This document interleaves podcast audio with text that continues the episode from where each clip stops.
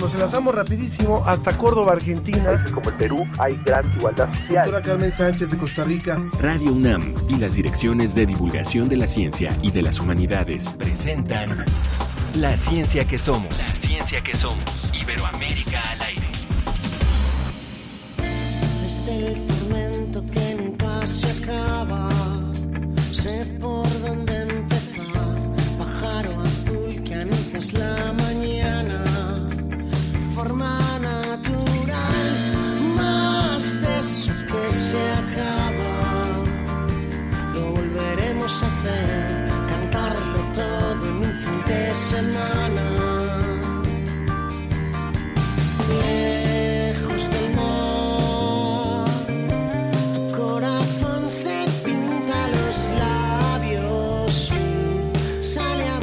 Escuchando a Iván Ferreiro, que es este cantante y compositor español, iniciamos la ciencia que somos. Les recomiendo que le echen una, una ojeada a la música de este compositor. Es muy interesante la que hoy nos está proponiendo la producción. Tiene algunas combinaciones de música clásica con adaptaciones. La verdad es que vale mucho la pena. Iván Ferreiro. Y bueno, pues estamos listos para arrancar esta transmisión, este programa. Por supuesto que no sin decir que en el país hay una gran sensación de calor y eso y es algo de lo que vamos a hablar y es algo de lo que también les queremos preguntar. Eh, saludamos por supuesto a Radio UABC, Radio de la Universidad Autónoma de Baja California y también a Radio Calenda, La Voz del Valle, que nos transmite en el área de valles centrales del estado de Oaxaca. Yo soy Ángel Figueroa, esto le tenemos preparado hoy.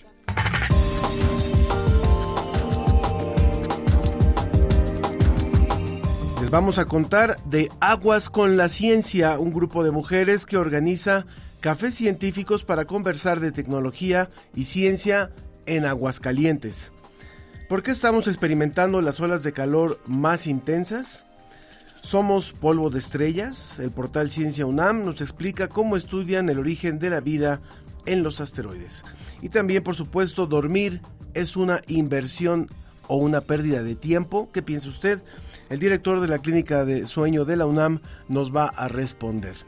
Como siempre, le voy a dar las vías de contacto, pero además le voy a decir que como hace mucho calor, le vamos a, les vamos a obsequiar una taza para que se hagan un café frío si es que les gusta, o un té frío.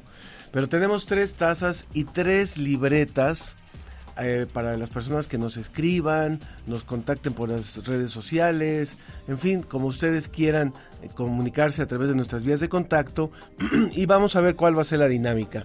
Les vamos a pedir, como vamos a hablar del sueño, vamos a ver que nos cuenten cuál ha sido su anécdota más simpática, si es que así se le puede llamar, cuando ha vivido el insomnio, cuando ha tenido insomnio. Entonces, ¿cuál ha sido ese momento que dice uno, esto no, no me está pasando a mí? Bueno, pues cuéntenos esto y de esa forma, y a lo mejor tiene que ver con el calor, a lo mejor tiene que ver con cuando se despierta y no puede dormir más por estos calores.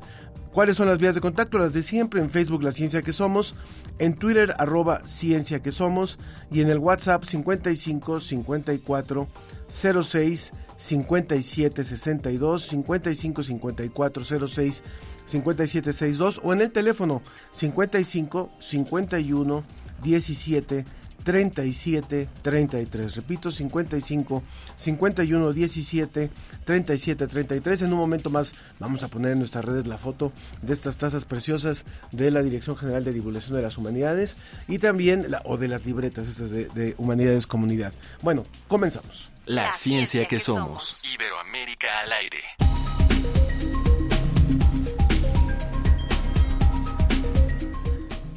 Cuando conocí el nombre de este grupo me, gustó muchísimo porque además debo de decir que de forma personal estoy muy vinculado con Aguascalientes, tengo parte de mi familia viviendo allá, mi madre se trasladó de la Ciudad de México a Aguascalientes a vivir y allá vivió sus últimos años, así es que Aguascalientes es un lugar muy querido y que además se ha sumado muchísimo con nosotros en los proyectos de divulgación de la ciencia, si mal no recuerdo ellos también transmiten por supuesto la ciencia que somos. Y pues qué mejor, qué mejor nombre, de veras que esto es eh, genial de parte de estas compañeras, Aguas con la Ciencia. La doctora Magali Arellano Vázquez, investigadora de Infotec, Centro de Investigación e Innovación en Tecnologías de la Información y Comunicación, que es responsable del Laboratorio Nacional de Internet del Futuro. La doctora Lili Guadarrama Bustos, investigadora del Centro de Investigación en Matemáticas por CONACIT. La maestra Ana Miriam Romo Anaya, subdirectora de investigación del INEGI, del Instituto Nacional de Información Estadística y Geografía y la doctora Claudia Nayeli Sánchez, ella es profesora investigadora, secretaria de investigación de la Facultad de Ingeniería de la Universidad Panamericana, Campus Aguascalientes. Bienvenidas a todas, gracias por estar hoy con nosotros desde esa hermosísima ciudad de Aguascalientes. No las escuchamos, ahora sí sí abren su micrófono. Ay. Hola, buenos días. Muchas gracias por la invitación. Muchísimas gracias a ustedes. Lo primero sí, sí les tengo que preguntar cuáles fueron los nombres tentativos. Ahora nos van a contar qué es lo que hacen, pero cómo cayeron en esto de aguas con la ciencia. Bueno, aquí se usa mucho la, lo de aguas porque pues tiene el doble sentido, ¿no? De aguas de cuidado. De hecho hay aguas con la bici, aguas con el agua, aguas con, es como una frase que se usa muy a menudo dentro de las campañas gubernamentales o de la ciudad.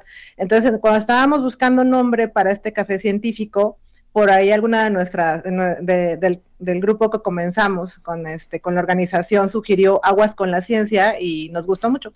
Estábamos escuchando a Magali, ¿verdad? La doctora Magali Arellano, sí. para también que ustedes identifiquen quiénes nos están hablando.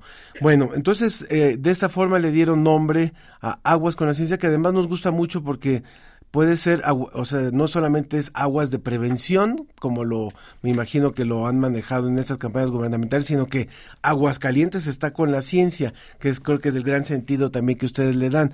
Ahora, cuéntenos por favor de este café científico que además iniciaron ustedes poquitito antes de la pandemia. O sea, les tocó casi todo durante la pandemia. Cuéntenos, por favor, cómo surgió esta idea, quién, quién, quién toma la palabra. Eh, ¿Te voy a comenzar yo? Eh, eh, bueno, les voy a, sí, eh, voy a esto, esta idea, bueno, yo desde la licenciatura, que para mí siento que fue ayer, pero ya no, ya pasaron muchos años, eh, trabajé en cuestiones de comunicación de la ciencia en radio, bueno, en medio, en, en, radio, televisión, organizando eventos y también fui staff de un café científico. Cuando llegué, llegué a vivir a la, a la ciudad de Aguascalientes a finales de 2017, eh, tenía la inquietud porque no vi que hubiera una, una, este, o algo de este tipo dentro de la ciudad en algún momento le expuse la idea a algunos colegas, este, pues sí se les hacía buena la idea, pero no como que había eh, interés en participar dentro de la organización, entonces, pero pues un no en un momento no es un no siempre. Entonces continué con la idea, gestando la, la, la idea, y en algún momento me invitan a, a un evento del 8 de marzo, que de hecho lo organizó Miriam, yo no la conocía, ella me contactó por correo, este, en el evento del 8 de marzo, ahí, bueno, me encontré con, eh, con Claudia. Claudia era en ese momento estudiante de doctorado de, de, Infotec, ya la había visto en los pasillos, pero no tenía mucha relación con ella. Estaba Miriam. Eh, ya a Lili ya la conocía de muchos años atrás, de la licenciatura ella fue profesora mía. Entonces, eh, también ella ya la había comentado, pero le, ella le decía que para hacer un café científico requeríamos un equipo grande. No era como algo que pudiéramos hacer entre dos personas, entonces seguíamos esperando eh, conformar este equipo. Y bueno, esta reunión del 8 de marzo fue una conferencia de, de, este, de una organización de, de mujeres en, en, ciencia de datos. Eh, nos llevan a una comida y en la comida, pues una vez más, voy con mi idea. Y, y, y, para sorpresa mía, todas dijeron, perfecto, se hace. O sea, nadie tuvo un reparo en decir, no, no se puede, no. O sea, todos dijimos, le entramos cuando empezamos. Entonces, de ahí también dentro de Infotec, ahorita no están presentes dos en nuestro equipo, que son María del Carmen Campos y Damaris y Vivi Tapia, que está en Canadá. Pero eh, en ese momento María del, Carmen trabajaba en Infotec en el área de vinculación. Entonces, cuando le conté la idea, lo mismo, o sea, la misma respuesta, sí se puede, sí se hace, ¿qué necesitas? Ella nos, ella nos contactó con Vivi Tapia, que fue la que después nos, nos contactó para el lugar, que fue, empezamos en un restaurante. O sea, eh, entonces con los contactos de ella, por la cuestión de vinculación, nos consiguió el restaurante, nos consiguió la publicidad, nos consiguieron el patrocinio de los pósters. Nuestros pósters están patrocinados por una agencia de publicidad. Eh, y se comenzó el proyecto, eso que te cuento es el 8 de marzo, el proyecto comienza un 31 de mayo. Y, y, fue impresionante la respuesta de la gente. O sea, llenamos, o sea, el restaurante que no tenía fe en nosotras porque pensaban que les íbamos a quitar espacio, no se daba abasto, en el lugar había gente parada, este, que no, se daban abasto con, con, la, con, los pedidos de comida y todo. Entonces, este, eh, fue muy impresionante. Después ya nos cambiamos de restaurante. Esa foto que nos estás poniendo fue de otro restaurante después. Ya este, hemos estado ya, es nuestro cuarto lugar ahorita donde estamos. Es un bar pero la pandemia nos toca como en la sesión 8, la 8 no existe, la cancelamos porque tocó la pandemia y retomamos hasta mayo del 2020 en virtual. Cuéntanos también, por favor, eh, Lili o Miriam, justamente, ¿cuál ha sido esta respuesta de, de la gente? Si, si tuvieron esta cantidad de respuesta o esta, esta cantidad de gente desde el inicio, quiere decir que estaban llenando un vacío. ¿Quién habla? ¿Miriam? Venga, Miriam. Sí. Pues eh, realmente para nosotros fue una gran sorpresa, como lo mencionaba Magali, que tuvimos respuesta desde un principio, sobre todo por los temas que empezamos a, tocar, ¿no? Siempre estamos ideando, eh, este, nosotros como equipo, que aparte de ser amigas, pues compartimos este sentimiento de, ser investigadoras, ¿no? Y de, y de idear cosas nuevas que van a la vanguardia eh, para pues mostrarle a casi todo tipo de público este, pues llegar a todo tipo de público con temas de ciencia, pero de manera muy coloquial, que todo, todo mundo lo pueda entender. Entonces, cuando lo ideamos de esta manera, eh, vimos que realmente tuvimos público de todo tipo. Y, entonces, eh, este, para nuestra sorpresa, eh, este, pues iban muchos asistentes y participaban mucho eh, y hacían muchas preguntas presencialmente. Después, con la pandemia, ideamos también tener pues conferencias o temas que fueran ad hoc, ¿no? A lo de la pandemia y eso pues nos llevó incluso a tener público no solamente de manera local de Aguascalientes, sino también a nivel nacional, incluso internacional. Eh, para nuestra sorpresa hemos tenido visitas de 19 países, e incluso por ejemplo de Estados Unidos, de España, de Alemania, de Canadá, de Italia, de Colombia, de Guatemala, y esto pues nos motiva muchísimo para seguir adelante porque nuestra audiencia cada vez es más. Y pues sobre todo pues después de la pandemia, porque empezamos a invitar a, expositores de diferentes partes de la República y esto hizo que nos internacionalizáramos muchísimo más. Claro. Lili, eh, cuéntanos también, por favor, cuál fue el, café que más te ha conmovido, que más te ha gustado. Bueno, el café que más me ha gustado es el, primero. Yo participé como expositora, que fue eh, antivacunas. Y entonces hablarles de pues todo la ciencia que hay detrás de, la, de las vacunas, la importancia y tener un público interesado, fueron médicos. Entonces estuvo muy, muy bonito ese, ese café. Bueno, es el que más me ha gustado a mí. Muy bien. Eh, Claudia, en, el, en tu caso que tú estabas todavía estudiando eras estudiante cuando inició este proyecto y que ya has estado participando a lo largo de este tiempo, ¿cuál han sido, ¿cuáles han sido estos, estos temas que, que han interesado más a la población, al, público que asiste eh, al, lugar o que se conectaba vía, vía internet. Claro que sí, mira, pues hemos tenido temas súper variados, por ejemplo, desde inteligencia artificial, cambio climático, diabetes, cáncer, salud, emocional. Ahora sí que de todo, ¿no? Ingeniería de alimentos, pero vemos que los que más han llamado la atención son los relacionados con tecnología. Y sabes que aparte también, bueno, tenemos un poquito más sesgo hacia este tener mujeres en nuestra audiencia y muchas también madres de familia. Entonces, por ahí creemos que le llaman la atención también estos temas. A mí en particular se me hace muy padre porque Aguas con la Ciencia, la idea es que sea de forma informal, es decir, que te animes a acercarte con los expertos, que se platique el tema de una forma muy digerida, muy amena. Entonces, por ejemplo, siendo estudiante, pues también desde ahí fascinada, ¿no? Porque pues estaban mis profesores ahí explicando temas, este, profesoras, y, ves la evolución, ¿no? También, por ejemplo, han participado estudiantes, incluso de, de licenciatura de ingeniería, también como panelistas. Hemos tenido 91 panelistas en total en estos cuatro años con 41 sesiones. Entonces es un ambiente súper enriquecedor, pues ahí se alcanzan a ver las fotos. O sea, no es como un auditorio así donde ves al, al exponente que está muy arriba o en algún lugar muy, muy aparte, sino que la idea es estar todos cerca y animarnos a, platicar, a exponer, a exponer nuestras dudas también. Estamos conversando con parte de las integrantes de esta agrupación que se llama Aguas con la Ciencia.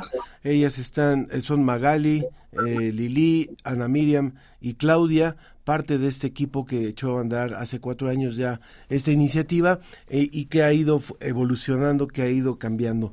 Ahora, ustedes surgen como un café de ciencia, sabemos que esta experiencia eh, tiene ya muchos años en algunos países, en Francia en particular creo que es donde se, se originan los cafés de ciencia y después se fueron replicando las, las experiencias, los españoles los hacen mucho más en bares, eso sí, eh, es mucho más común y ustedes lo han hecho en restaurantes, ahora en bares, en fin, pero creo que es una, una iniciativa muy, muy agradable para compartir con diferentes investigadores y poder hablar de tú a tú, poder platicar en un ambiente relajado, comiendo o tomando algo y, poder eh, volcar las dudas que puedan surgir. ¿Qué sigue después para Aguas eh, con la ciencia? ¿Se van a quedar únicamente con la idea de un café científico o va a crecer hacia otras latitudes la actividad de aguas con la ciencia? ¿Quién dice yo? ¿Quién contesta? Eh, bueno, yo, Lili. Lili, por favor. Eh, lo que queremos también es hacer una eh, visibilidad, eh, visibilizar el trabajo de las mujeres científicas. ¿no? Entonces tenemos proyectos como presentar este, las, este, los trabajos que se presentan, el impacto que hemos tenido en congresos. Vamos a tener un congreso en Tamaulipas en, a finales de año, en noviembre. también queremos, este, bueno, quiero enfatizar que este trabajo que hacemos es voluntariado. ¿sí? Es, es fuera de nuestro trabajo, somos científicas y lo que nos interesa es hacer a la sociedad, ¿no? Eso es algo muy importante, ¿no? Y vamos a seguir continuando con temas este, que, les importan. Y voy a aprovechar para invitarlos a nuestra siguiente eh, sesión, que es este jueves 29 de junio. Se hacen todos los últimos eh, jueves del mes. Y esta, en esta ocasión vamos, eh, la temática es, este, bueno, el título es ¿Qué tiene de ciencia la ciencia ficción? Entonces, si no nos conocen, los invitamos a que este, asistan. Si no pueden asistir, que nos sigan en Facebook. ¿Cómo se llama eh, su Facebook? Aguas con la Ciencia. Muy bien, Aguas con la Ciencia el jueves 29. ¿En qué horario? Es a las 7. Eh, 7. Muy bien, a las 7 el tema ¿Qué tanta ciencia tiene la ciencia ficción? Y eh, justamente el, el, último jueves de este mes, eh, con ganas de ir a Aguascalientes, pero pronto vamos a estar por allá y, y, vamos a asistir personalmente a alguno de estos cafés. Pues muchas gracias a, a todas las integrantes de Aguas con la Ciencia. Feliciten también a quienes no pudieron estar en la entrevista y que han colaborado en este proyecto. Yo sé que Aguascalientes tiene una vida cultural, no todo es la feria, no todo es la feria y afortunadamente hay, hay, muchas cosas que hacer en Aguascalientes y qué bueno que ustedes suman esto con este enfoque de género. Creo que es algo que, que además tiene un, un matiz muy importante y lo han dicho, apoyar, visibilizar, empujar, impulsar a las mujeres en la ciencia. Gracias Magali, gracias Lili, gracias Ana Miriam y gracias Claudia. Que estén muy bien. Saludos hasta Aguascalientes. Un gusto, muchas gracias. Gracias, hasta luego. En Facebook, Aguas con la Ciencia, para que puedan seguir a este grupo. Continuamos. La realidad virtual llegó a Universum. Conoce Inmersión Salvaje, una experiencia que te transporta a nuevos ecosistemas con una tecnología única. Te esperamos en Imaginare, el nuevo espacio en la explanada del Museo Universum. Visita boletos.universum.unam.mx boletos.universum.unam.mx y explora el mundo salvaje en realidad virtual. La, ciencia, que somos. Iberoamérica al aire.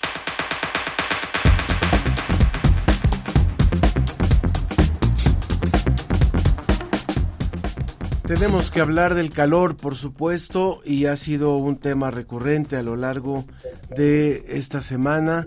Y está con nosotros Elda Luyano, y es investigadora del Instituto de Ciencias de la Atmósfera, Elda Luyando, perdón, del Instituto de Ciencias de la Atmósfera y Cambio Climático de la UNAM.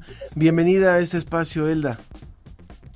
Hola, ¿qué tal? Muchas gracias, muchas gracias Ángel por esta invitación de hablar de este tema que está captando la atención y la sensibilidad de todo el mundo. Claro que sí. Y qué bueno que, también eh, el que estemos viviendo esta ola de calor sirva para hablar de ciencia y sirva para hablar de qué la genera. Entonces, eh, creo que por ahí sería importante empezar a entender por qué un año sí y otro año no. Y, y la pregunta que todo el mundo se hace si esto ya llegó para quedarse. Ah, por supuesto. Em, bueno, respecto a lo que dices de un año sí, un año no, eh, hay variabilidad, siempre hay el clima. Eh, alguien decía que lo único invariable en el clima es su variabilidad. Sí, siempre tenemos esa variabilidad. Pero lo que sí es cierto es que eh, cada vez las tendencias de temperatura, lo que nosotros lo podemos ver en los registros, en las gráficas que se realizan, es ascendente. Entonces, em, no nos queda más que aceptarlo, tanto porque hay un calentamiento por efecto de las ciudades, en el caso de, la población que vive en ciudades, como por efecto del cambio climático. Que llegó para quedarse y que todos los años va a ser así, eso es muy aventurado decir, ¿sí? Eso es, eh, es por la propia variabilidad del clima, muy aventurado decir que ahora todos los junios van a ser como ese. No, no lo podemos decir. Lo que sí podemos decir es que los periodos cálidos cada vez van a ser más frecuentes. ¿Qué es lo que hace que técnicamente o más bien a partir de los la combinación de elementos que se dan en la naturaleza se dé este tipo de incremento en todo un país como lo estamos viviendo ahora? Es decir, no no es solamente una ciudad, es una una gran parte del país la que está viviendo esto y cómo se puede explicar eh, digamos fenómeno a fenómeno cómo se suman los fenómenos para llegar a esto el, clima es algo muy complejo, es complejísimo. Eh, hay, una, hay una enorme cantidad de factores para que podamos hablar del tiempo atmosférico y del clima de un lugar. Entonces, eh, ahorita, por ejemplo, lo que, lo que está sucediendo, por lo cual tenemos este, este tiempo tan soleado, no hay nubes que puedan hacer llover ni nada, es por la presencia de un enorme anticiclón que está desplazado hacia, nuestra, hacia nuestro país, lo cual eh, inhibe la convección que hemos tenido casi siempre todos los veranos, de manera que hay esta convección de, viento y con la humedad de los océanos, pues ahí se forman las nubes y precipita. Y es lo que tenemos nosotros prácticamente cada verano, eh, seis meses del año y seis meses de sequía. En esta ocasión, este anticiclón está sobre nuestro, sobre nuestro país e impide la precipitación. ¿Por qué se presenta esto? Las variables son muchísimas. ¿Se puede atribuir exactamente al cambio climático? También sería demasiado aventurado, ¿sí? Decirlo porque hemos tenido junios con estas temperaturas en algunos otros, en algunos otros años. Hay registros de, de junio con estas temperaturas, incendios y demás, pero hay que reconocer que es una situación extraordinaria.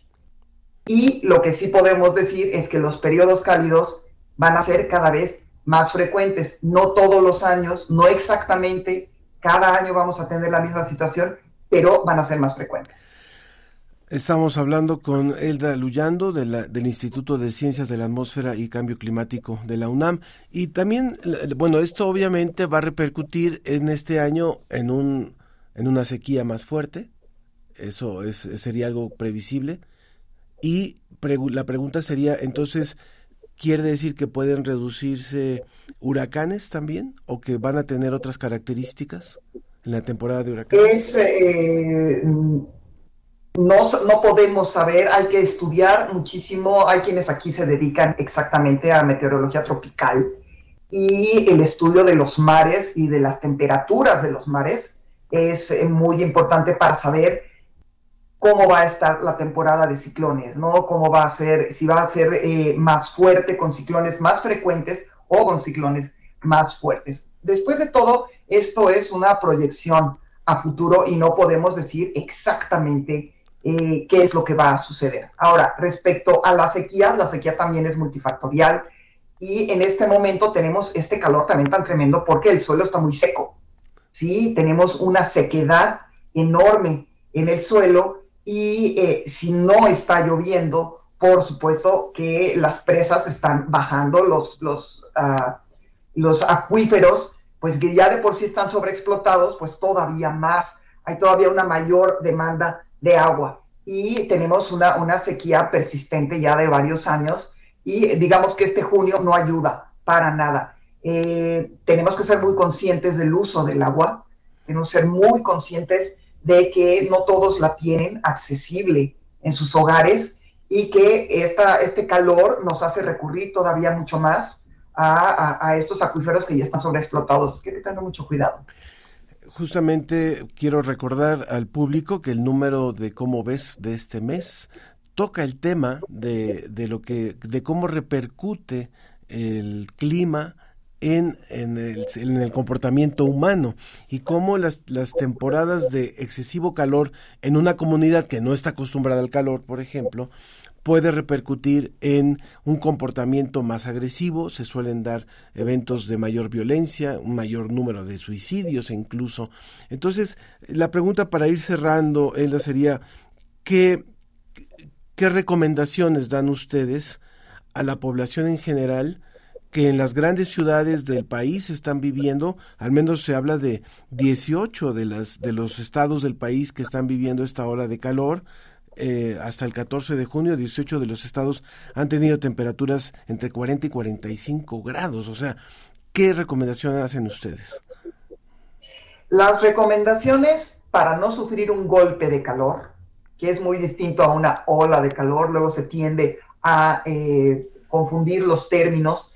Para no sufrir un golpe de calor, es decir, la persona no tener esta, este, estos efectos tremendos del calor, es una, no exponerse, por supuesto, a los rayos del sol, no hacer ejercicio en las horas más calientes, porque vemos luego que a la una de la tarde hay corredores este, y, uno piensa, bueno, que no están viendo cómo está la situación y de todas maneras se lanza. Entonces, no hacer ejercicio a esas horas.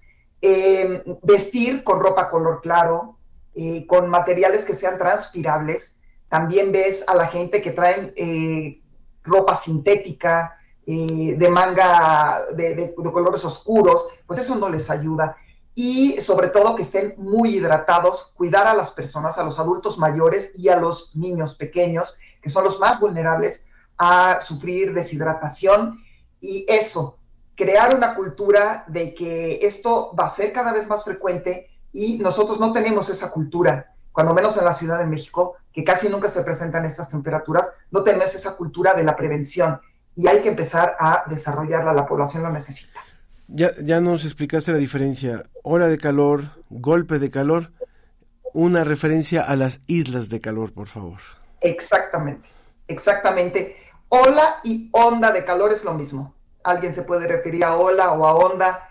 Otra cosa es eh, el golpe de calor, que es las personas, y la isla de calor es el efecto urbano de mayor calentamiento por efecto de las construcciones, ¿sí? Entonces, en la Ciudad de México tenemos una isla de calor muy marcada, eh, sobre todo en las temperaturas mínimas, entre el centro de la ciudad y la periferia. Puede llegar a haber hasta 10 grados de diferencia en cuanto a las temperaturas. Eso es una isla de calor. Si tú sumas la ola de calor normal de, una eh, a, escala sinóptica, a escala grande, como es este enorme anticiclón, y le sumas la isla de calor de la ciudad, pues entonces vas a tener un efecto todavía mucho más grande. Y eso puede ser peligroso para las personas vulnerables. Te agradecemos muchísimo, Elda, por esta, por toda esta información que nos das, por que es producto de la investigación y que finalmente es importantísimo tomar en cuenta lo que sabemos producto de la investigación. O sea, ¿por qué es, no, no es una necedad de los científicos el decir, no podemos seguir construyendo como estamos construyendo, no podemos hacer estos, estas islas de concreto en las, en las ciudades sin que haya áreas verdes, sin que haya un espacio para poder tener temperaturas mucho más niveladas? Gracias por esta participación. Algo que ya no te haya preguntado y que quieras agregar. Claro que sí, con todo gusto, las veces que ustedes quieran podemos conversar y, saber mucho más de esto que es de, primera necesidad para la población, porque el calor va a pasar, pero se va a repetir y se nos olvida, entonces se nos olvida el calor y nos ocupamos de las lluvias y luego nos ocupamos del frío y se nos olvida todo lo que hemos pasado anteriormente. O sea, es que creemos una cultura ciudadana respecto al clima. Muchas gracias, Elda. Gracias por haber estado con nosotros del Instituto de Ciencias de la Atmósfera y del Cambio Climático. Muchas gracias. Centro de Ciencias, perdón, Centro Hasta luego. Hasta luego, muchas gracias. Adiós. Hay mucho más. Vamos a leer rápidamente algunos mensajes. Eh, ella es del, del, Instituto de Ciencias de la Atmósfera y del Cambio Climático. Sí, eh, Elda. Elda Luyando. Y bueno, hay varias, varios comentarios del público. Recuerden que les ofrecimos tres libretas y tres eh, tazas que están hermosas. Ya las pueden ver la foto en Facebook eh, de la Dirección General de Divulgación de las Humanidades o Humanidades Comunidad. Pero hay, hay varios, varios comentarios del público. A ver, nos dice eh, Manuel Cabero, saluda a todos los que hacemos el programa, muchas gracias. Rutilio Ruiz, a, los que querían participar por las tazas les dijimos, cuéntenos la anécdota más divertida o más fuerte que tengan de los momentos de insomnio, sobre todo si son producto del calor. Dice, después de no dormir casi dos días y sus noches, me quedé dormido por la tarde, desperté y vi una luz muy fuerte. Dije que el sol estaba en lo alto y un amigo me miró sorprendido y me dijo, es la luna llena, no el sol estaba soñando que estaba en la playa. Bueno, vaya. También nos escribió Fermín Campos, eh, excelente viernes y un gusto escuchar el programa. Saludos desde Michoacán. Eh, Rutiro nos escucha desde Amecameca, allá en el Estado de México. También Sergio Gasca, aquí sudando pero llegando. Abrazo afectuoso para todos. Mari Carmen, muchas felicidades compañeras de Aguascalientes. Saludos desde Aguascalientes. Carlos Landa, felicidades a las científicas de Aguascalientes, una gran iniciativa, lo sigo escuchando desde Veracruz. ¿Cómo está el calor por allá por Veracruz? Ojalá que nos lo cuente también. Dice, eh, también nos escribe, a nivel personal, familiar y social, la clave es plantar, cuidar y regar árboles, aplicar las leyes a taladores como lo que pasa con los caciques de Ameca Meca, Estado, Estado de México. El otro tema es lo del reciclamiento del agua, de las aguas residuales e industriales, y la recomendación es reforestar. Esto nos lo hace saber Raúl Hernández Maldonado. Vamos a continuar, tenemos más más para ofrecerle. Y bueno, escuchamos rápidamente eh, a, Ciencia una Nada peor para el mal humor. ¿Cómo el clima afecta nuestra conducta? Julio Verne y la geodesia. Todo lo que este autor sabía sobre cómo medir nuestro planeta. Ahí viene el lobo otra vez.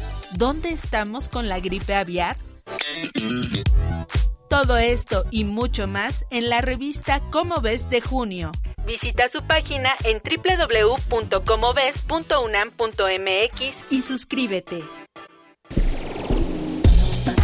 Portal, Ciencia UNAM. Ciencia UNAM.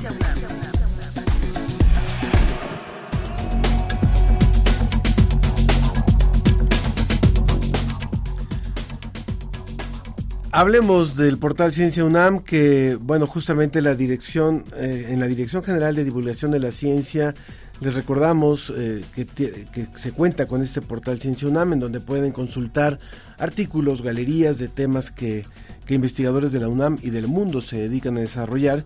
Y este mes, eh, algunas de las cosas más importantes es el hongo que convierte a las moscas en zombies, es uno de los temas. También pueden acceder a imágenes de la actividad del volcán Popocatépetl que los mismos científicos han recabado y pueden leer acerca de los mitos y ceremonias de las comunidades cercanas al volcán.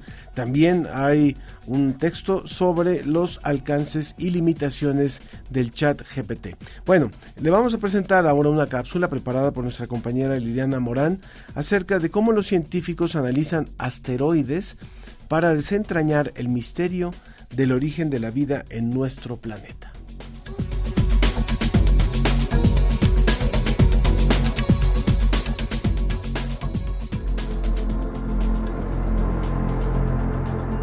Somos polvo de estrellas.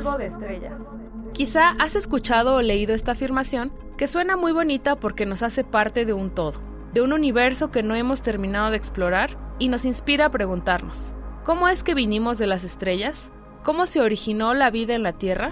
¿Existió o existe vida en otros planetas? Analizar el pasado con apoyo de la tecnología del presente, puede ayudar a descifrarlo. Por ejemplo, se estudian otros cuerpos celestes en el universo que se calcula tienen el mismo tiempo de vida que la Tierra, es decir, se formaron de la misma nebulosa que dio origen al sistema solar. Recientemente, la revista Nature publicó un estudio basado en el análisis de muestras de la superficie e interior del asteroide Ryugu, que se encuentra orbitando entre el Sol y la Tierra a unos 322 millones de kilómetros de distancia de nuestro planeta. El análisis químico reveló la presencia de uracilo, una de las bases nitrogenadas que conforman al ácido ribonucleico RNA, mismo que está presente en todas las células vivas y se considera clave para la formación de la vida. en particular el uracilo se había detectado en meteoritos, efectivamente, rocas del, caídas del espacio, y entonces uno se puede decir, ah, mira, el uracilo se encuentra en el espacio y tal.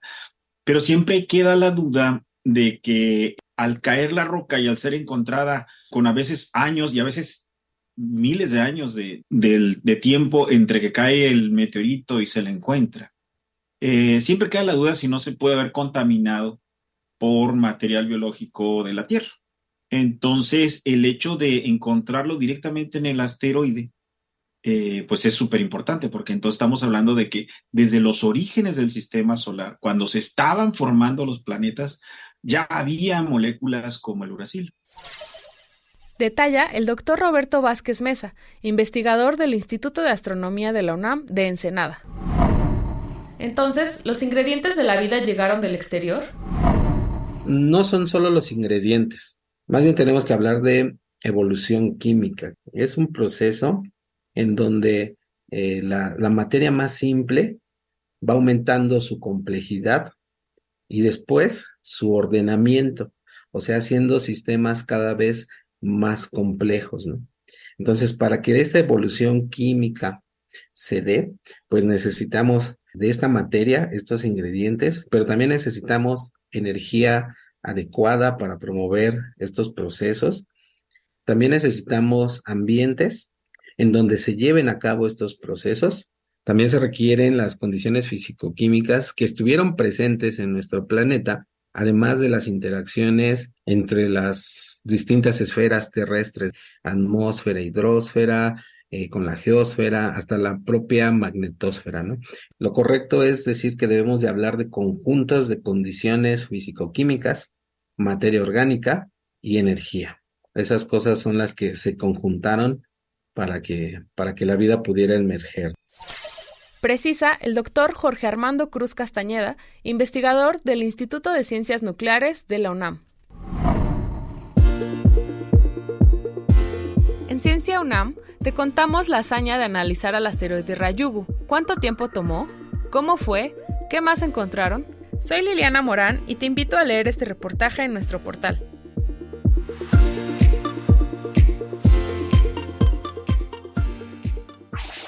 ¿Cómo ves?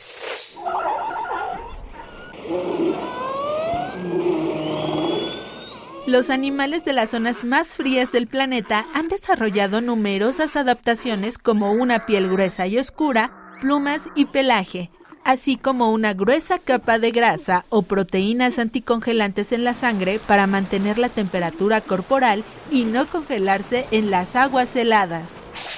¿Cómo ves? Divulgación de la ciencia UNAM. La ciencia que somos, la ciencia que somos. Entrevista.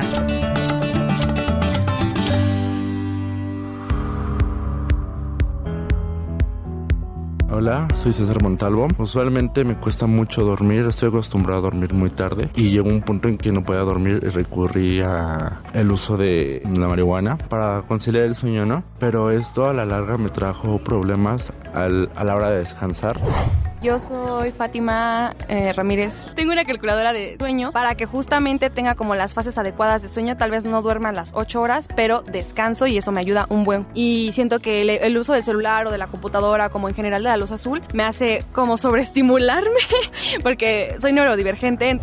Eh, me llamo Ariel Bautista. Eh, sí considero que mis hábitos de sueño fueron muy malos. En promedio me estuve durmiendo todos los días como a las 3 de la mañana y también me vi en la necesidad muchas veces de tomar bebidas energizantes. Hola, soy Jimena González. Yo no duermo 8 horas, pero siento que sí descanso. Yo me llamo Marcos. Regularmente no tengo problemas para dormir en tanto cuanto esté tapado. Puedo dormir básicamente donde sea, en el piso, en las escaleras, en un camión, en el metro. Tampoco tengo muchos problemas con el descanso. Puedo dormir cuatro horas, puedo dormir seis horas o puedo dormir 12 y me siento bien, pero no me gusta despertarme temprano.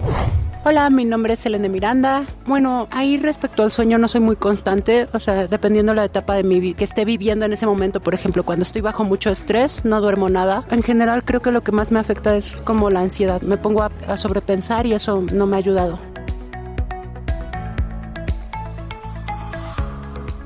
Pues listos para entrarle al tema del sueño. A, estas, a estos comentarios sumaría uno de Andrea Smart, que nos escribe también y que dice, yo antes pensaba que era una pérdida de tiempo, pero porque estaba pasando por una etapa de ansiedad difícil en mi vida. Hoy pienso completamente lo contrario. Es vital no solo dormir, sino dormir bien. Y para hablar de eso tenemos al doctor Rafael Santana Miranda. Él es responsable de la Clínica de Trastornos del Sueño de la Facultad de Medicina de la UNAM. Para quienes no lo sepan, en el Hospital General eh, de la Ciudad de México, ahí se encuentra una unidad especial de la UNAM, donde está la clínica de arritmias y está la clínica de trastornos del sueño ya desde hace muchos años. Bienvenido, doctor, gracias por estar con nosotros. Un placer estar con ustedes. Este, efectivamente, la, la unidad de medicina experimental de la UNAM cuenta con varias clínicas. También está la clínica de oncoderme, enfermedades tropicales. Así que se nutre al espacio tan importante y emblemático que es el Hospital General. Por supuesto. Bueno, eh, doctor, muchas gracias por aceptar esta participación para hablar acerca del sueño y de algo que a veces no sabemos eh, o no es de uso común el entender que por lo menos se tienen diagnosticadas alrededor de 80 enfermedades o, o, más bien 80 trastornos del sueño. Cuéntenos por favor un poco de esto. Es, claro, eh, la clasificación internacional de trastornos del sueño, de hecho que tiene una última revisión, su tercera revisión, acaba de, de ser publicada, pues tiene una cantidad importante de trastornos que los subdivide en, por supuesto, el, eh, el, insomnio, y hay que entender que el insomnio es un síntoma y que tiene muchas causas. Por supuesto, lo subdivide en el agudo, que dura menos de tres meses, y aquellos que ya tienen más de tres meses y que requieren forzosamente una valoración profesional. Eso recomendamos ir a la clínica, por supuesto. Los trastornos respiratorios durante el dormir, que son de las principales causas por las cuales se realizan estudios de sueño. Estamos hablando de, de, estos trastornos donde el síntoma cardinal es eh, la roncopatía y por supuesto la somnolencia excesiva que nos mencionaban en el, eh, durante los mensajes que, que, enviaron y que compartieron. No tengo problemas para dormir, dicen, me quedo dormido en la clase, me quedo dormido en el camión, me quedo dormido en el trabajo, no llego temprano. Bueno, en la clínica de trastornos del sueño, precisamente observamos las dos caras de la moneda. Aquellos que tienen problemas para iniciar o mantener el sueño y por otra parte, aquellos que no pueden mantenerse despiertos. Es decir, tienen una somnolencia y eso es de alto riesgo porque se pueden ocasionar por supuesto, accidentes, aquellos que conducen un vehículo, no se diga un vehículo de pasajeros o de carga, pues son, son problemas que fuera de, estarse controlando están en incremento, los accidentes asociados a problemas en el dormir. Y existen otra variedad de trastornos de movimiento asociados a otras condiciones médicas, hipersomnias, que no solo es somnolencia, sino realmente son trastornos de la vigilia, si están dañados centros que nos ayudan a mantenernos despiertos, como es el caso de, la, de las narcolepsias, y fenómenos como las parasomnias, que suelen este, ser muy taquilleras cuando hablamos de ello. Vamos a hablar de pesadillas, de se te sube el muerto, de los famosos sí. parálisis del sueño, y otros trastornos. Entonces, la Clínica de Trastornos del Sueño de la Facultad de Medicina de la UNAM pues tiene precisamente la capacidad de abordar todos estos trastornos en todos los grupos de la, desde tenemos desde recién nacidos prematuros hasta pacientes este, eh, geriátricos, centenarios, ¿de acuerdo? Una, una pregunta también, doctor. Eh, finalmente, eh, las características del sueño de los mexicanos, o para, para poner un ejemplo, son similares a la, o los trastornos que se dan son similares a los que están ocurriendo en otras partes, o en particular el mexicano cuida menos su sueño, consume más horas de internet o de dispositivos por la noche. O sea, ¿hay características propias que nos hagan ser malos dormidores, por así decirlo? Mira, abordas un tema fundamental. A la clínica de trastorno del sueño no se llega buscando ayuda al principal trastorno que tenemos en, en la sociedad occidental, que es el síndrome de sueño insuficiente. Esto es algo de nuestra era, esto no es de los médicos que fundaron el Hospital General este, en la época porfiriana. No, estamos hablando de una sociedad que ve con malos ojos a aquellos que duermen, que considera, se sienten este, en otro estatus por dormir poco. Es más, la ciencia ficción, recuerdo una película que vi con mis hijas hace poco de ciencia ficción, dice, no, estos niños que hemos creado no consumen gran energía, son muy inteligentes y prácticamente no duermen. Pensamos que algo así es posible. Y entonces estamos enfrentando un problema de que pues no es tan necesario. Yo con pocas horas, este, pues sí me siento mejor. Este, pues es suficiente para llevar el día a día. Somos una sociedad con una gran deuda de sueño. Y esa deuda de sueño es por características propias de, la sociedad. Estamos hablando de una sociedad con jornadas de trabajo prolongado, de tiempo de traslado que nos hace perder la vida, en el sentido de no tengo tiempo para preparar mis alimentos, no tengo tiempo para ejercitarme, no tengo tiempo, si tengo familia, no tengo tiempo para educar a lo que es mi obligación como un ciudadano que decidió tener familia, que es educar, por supuesto, crear y, divertirse con los miembros de, la familia que decidió tener. Pero además, es, eh, el, periodo que más va a sacrificar. Pues va a ser este periodo que es indispensable para la vida. Estamos hablando del dormir. Y el dormir, pues sí, una de sus funciones es el descanso, pero tiene tantas funciones que podríamos decir que es un fenómeno indispensable para el funcionamiento de nuestro organismo. Y de acuerdo a nuestra edad, al género, a la condición física, requerimos más o menos horas. Y sí, nos parecemos mucho a las, a las sociedades occidentales, ¿de acuerdo? Este, más del tipo norteamericano, que a otras europeas que han volteado precisamente a restringir los tiempos de trabajo, bueno, ellos no tienen que ir a dos trabajos, ¿de acuerdo? Ellos tienen un trabajo y se enojan mucho si les dices que les vas a subir dos años de, ¿cómo se llama?, de, de, años. De, para la jubilación, por ejemplo. Para la jubilación se vuelve, y aquí los tiempos son prolongados y jubilación es algo que para algunos es solo un mito porque pues, no, no hay acceso a esa parte. Estamos hablando con el doctor Rafael Santana Miranda, quien es responsable de la Clínica de Trastornos del Sueño de la Facultad de Medicina de la UNAM. Y a mí me gustaría que ahondáramos un poco en, en algo que acaba de mencionar, doctor, que es, finalmente, nosotros no solamente dormimos para descansar, hay muchos procesos que se dan en el cerebro, hay una combinación, algunos le llaman los jugos del cerebro, finalmente hacen su trabajo durante el sueño. Cuéntenos, por favor, eh, un poco sobre esto, porque creo que es muy importante. Cuéntanos sobre esto, de todo lo que pasa, porque es tan fundamental el que casi una tercera parte del día la tengamos que dedicar a ese proceso. Claro, eh, bueno, en los adultos, ¿no? Los niños tienen... Más todavía. 24 horas, un recién nacido duerme 18, alrededor, hasta 18 horas puede dormir.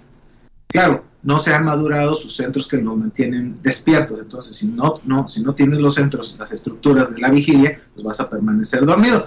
Pero es esencial porque fíjate que son, hay investigaciones que se han generado en México y en la UNAM y por la gente que fundó precisamente la clínica de trastornos del sueño de la UNAM. Estoy hablando del doctor René Drucker Colín. O sea, cuando hablamos de sueño, tenemos este, grandes exponentes desde esta era moderna que se estudió el sueño, que claro, el sueño siempre se ha considerado en las diferentes culturas, ¿eh? no es algo que hayamos descubierto este, los médicos de esta era. Bueno, estamos descubriendo los problemas dado que no dormimos. Sí, es indispensable para la sensación del descanso, quedamos que sí. Oye, pero tiene que ver con la memoria, si etapas, de acuerdo a la arquitectura del sueño, su diseño precisamente está vinculado con procesos muy sofisticados. Algunos tienen que ver con precisamente los procesos cognitivos, la atención, la concentración, la memoria. Si no tienes esas etapas, vas a sufrir inmediatamente este, pues las consecuencias de no, de no tenerlos. Oye, hay hormonas que se liberan que tienen que ver con el crecimiento, por supuesto, la hormona de crecimiento, este, no dormir adecuadamente puede afectar tu crecimiento y tu desarrollo también. Este, que el sistema inmunológico pues resulta que tiene un perfil muy específico durante nuestro sueño y nos ayuda precisamente a mantenernos con un, sistema inmune óptimo.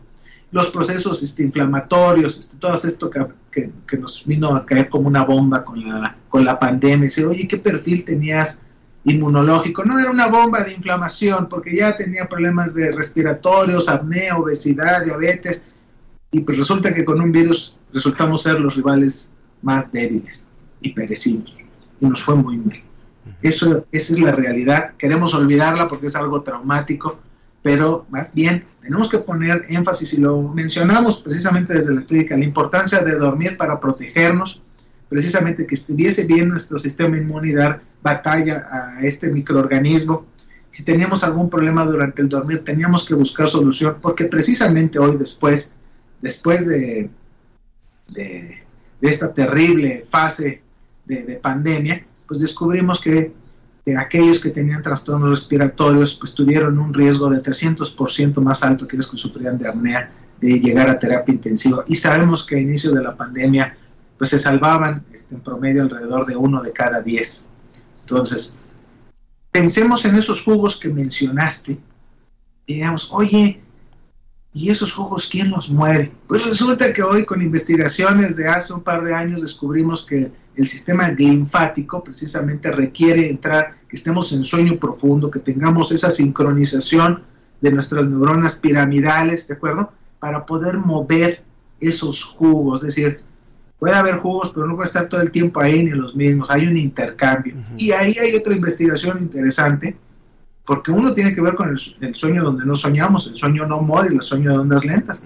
Pero también tenemos el sueño mor y resulta que el sueño mor está íntimamente ligado en el control de las barreras. Una de ellas la barrera hematoencefálica, la restricción, que es lo, los problemas que nos están sucediendo.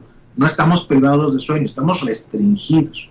Y es suficiente la restricción de 10 días de sueño humor para que en modelos animales se abra la barrera hematoencefálica y cosas que no deberían de estar tocando el sistema nervioso, pues lo están haciendo. Y es, esta situación es frecuente en estos pacientes que sufren de problemas respiratorios durante el dormir y de otros trastornos del sueño. Entonces, pensemos en estas sutilezas que tiene el dormir, en el control de cosas como las que acabamos de mencionar, para pensar la dimensión que tiene eh, y la oportunidad que se requiere en tiempo, de acuerdo a mi grupo de edad, género, de horas de sueño que no voy a poder reponer de otra manera. Es decir, no porque llegue el fin de semana y me levante más tarde voy a poder reponer. Lo que me tocaba. Lo, que la dosis que me tocaba de, este fenómeno. Hay un par de comentarios y nos quedan dos minutos nada más para terminar. Raúl eh, Hernández dice, higiene del sueño y buenos hábitos, recurrir a la clínica del sueño. Conozco a un amigo que duerme una hora. ¿Cómo se llama este mal? Y también nos pregunta cuántas horas debemos dormir. Bueno, fíjate que la pregunta es interesante porque hay que recordar que existen eh, distribuciones, pero son campanas gaussianas, ¿no? Es decir, cuando hablamos de adultos y pensamos en esta campana gaussiana, decimos, fíjate que pues en este siglo se considera normal entre 7 y 8. Ya si nos cambiamos de a un siglo pasado, nos daremos cuenta que era un poco más. Sin embargo, en estas colas de esta distribución gaussiana, tenemos individuos que son dormidores cortos y con cuatro horas, oye, funcionan muy bien, nunca se quejan de problemas de falta de sueño, sus capacidades cognitivas, físicas, no tienen problemas. Y tenemos otro extremo que no son haraganes, no son flojos ni se tienen que despedir, pero requieren de un poco más de horas, 10, 11 horas por noche. Así están diseñados genéticamente, pensando en el adulto con las consideraciones de los grupos de edad que ya mencionamos. Existen algunos trastornos como el insomnio fatal familiar, eh, estas son alteraciones a nivel de priones, en donde los individuos presentan una degeneración y dejan de dormir y, es un desastre, igual que recordemos bien todo esto de, las vacas locas, ¿de acuerdo? Este, todos tendrán en memoria probablemente este tipo de trastornos que se suscitaron en Reino Unido.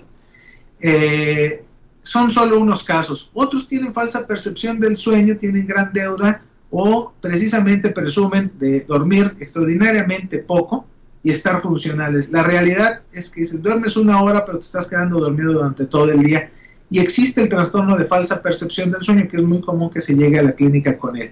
Si no he dormido absolutamente nada. Recordemos, este, ¿Todo el mundo puede asistir a la clínica, doctor? ¿Cómo se puede solicitar? Sí, yo les recomiendo que entren por internet, nos pueden googlear, ¿verdad? Este, Clínica de Trastornos del Sueño de la UNAM y por, vía, por esa vía pueden precisamente agendar sus citas. Entonces, lo más sencillo hoy en día no son la vía telefónica, en realidad es a través de las páginas de de, la clínica está dentro también de la, se aloja también la página dentro de la Facultad de Medicina de la UNAM. Vamos a poner la liga en, nuestras redes sociales para quienes quieran eh, participar y saludo también rapidísimo a Alice Toribio, dice eh, levantarse de golpe sin que aún se conecte totalmente la corteza y no sabiendo dónde estás y no terminas de reconocer el lugar o queriéndote alistar para salir a trabajar cuando es día de descanso. Y Marcela Boy también nos dice, super tema, el sueño. Tuvo un hermano que en sus últimos días, por un problema de salud, perdió la capacidad de dormir y fue terrible la situación. Muchísimas gracias, doctor, por haber estado con nosotros. Gracias a toda la labor que hace la Clínica de Trastornos del Sueño de la UNAM. Desde hace ya como 25 años más o menos, el doctor... Eh, responsable ahora de la clínica de trastornos del sueño que nos ha acompañado. Rafael, muchísimas gracias por haber estado con nosotros. Un placer, que estén muy bien. Muchas gracias. Y de esta forma eh, culminamos hoy la ciencia que somos. Muchas gracias a todos los que hicieron posible este programa. Gracias a todo el equipo. Y nos vamos a ir escuchando a este, a este grupo. El doctor Rafael Santana Miranda, responsable de la Clínica de Trastornos del Sueño. Que tenga un excelente fin de semana. Yo soy Ángel Figueroa.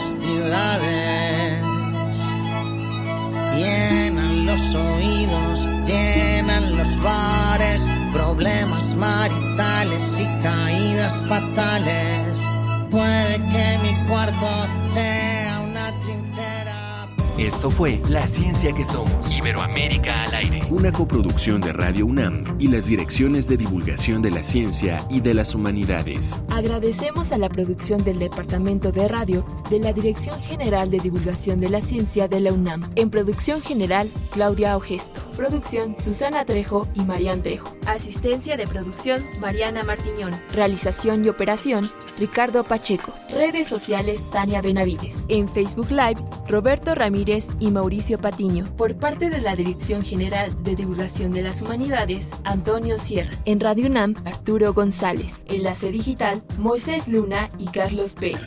La ciencia que somos. la ciencia que somos. Los esperamos el próximo viernes.